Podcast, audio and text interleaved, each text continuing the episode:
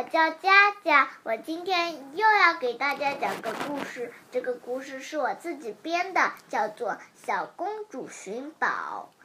以前，小公主和她的爸爸妈妈生活在一起，她的爸爸妈妈照顾着她。现在，小公主长大了，爸爸妈妈决定让她一个人独立完成任务，所以。他爸爸就写了一封信，写了一份藏宝图，然后呢，让他去找。然后呢，一天，爸爸把这个风这个藏宝图随风飘到了小公主的手上。小公主正好在玩耍，捡到了这一个藏宝图。她觉得，她看了一看，哇，好好玩的藏宝图啊！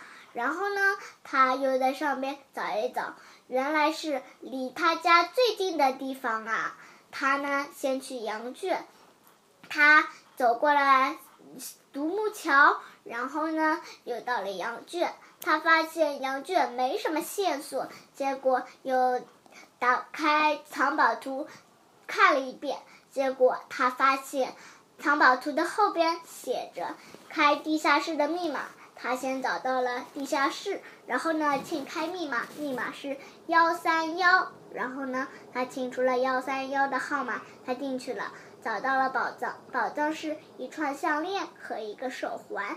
然后呢，他又来他，他家也很近的森林里。